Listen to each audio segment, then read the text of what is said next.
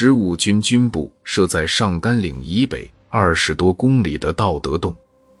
十四日这一天，军部只知道美韩军队四十五师正面武圣山前沿的五百九十七点九和五百三十七点七高地，二十九师和四十四师正面的三九一高地、知村南山、上加山西北无名高地、四一九高地都发动了攻击。其他具体情况一无所知，秦基伟只好命令武圣山侧翼的观察所每半小时报告一次情况，同时请求左右邻的三十八军和十二军通报各自正面的情况。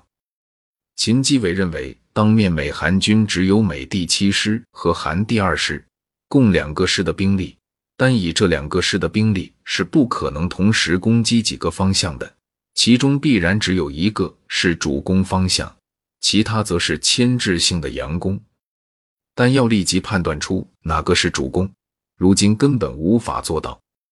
秦基伟回忆道：“我们分析最大的可能在四十四师正面平康方向，企图夺取西方山斗流峰。估计敌人重点进攻武圣山的可能性较小，因为武圣山地势险峻，便于我军防守。”他倾向于敌军会沿着平坦的大路攻击，而不是险峻的上甘岭。就在各级指挥员心急如焚的时候，上甘岭的战斗全面展开了。五时，美军经过一小时炮火准备后，开始火力延伸，以压制纵深目标。同时，步兵开始冲锋。最先与美军接火的是。九连在五百九十七点九高地的十一号前哨阵地上的一个班，由于班长使用兵力不当，一下就把全班投入了战斗，在美军猛烈炮火下，很快蒙受了巨大伤亡。等打退美军四次冲锋后，就只剩下一个战士了，他只好退入坑道，坚持战斗，防守二号阵地的八连一排。见十一号阵地失守，排长立即组织两个班前去反击，力求成敌立足，未稳夺回阵地。但是这两个班在半路上就遭到了美军炮火覆盖射击，只剩五个伤员，被迫退回二号阵地。这样一来，一排反击未成，反而损失兵力大半，连防守二号阵地都很困难了。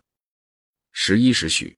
二号阵地就因守备兵力伤亡殆尽而告失守，东南的七号阵地因此陷入孤立，随即也被美军占领。只有最关键的九号阵地由九连副指导员秦庚武指挥三排防守。秦庚武见美军炮火异常猛烈，如果在阵地上一下投入兵力越多，那么伤亡也就越多越快，所以他只在表面阵地上。同时投入三个人，伤亡一个就从坑道里补充一个，打得从容不迫。九号阵地因此成为五百九十七点九高地的中流砥柱，始终顶住了美军的进攻。九号阵地是主峰的门户，位置极其重要。只要九号阵地不失，那么五百九十七点九高地就可保无忧。经一上午的激战。美军攻击部队七师三十一团的二营、三营损失均超过了百分之七十。美军比较忌讳部队成建制消耗，就未敢再使用一营，将三十一团撤下去休整，换上第三十二团，接着再战，一直打到黄昏，也未能攻下五百九十七点九高地。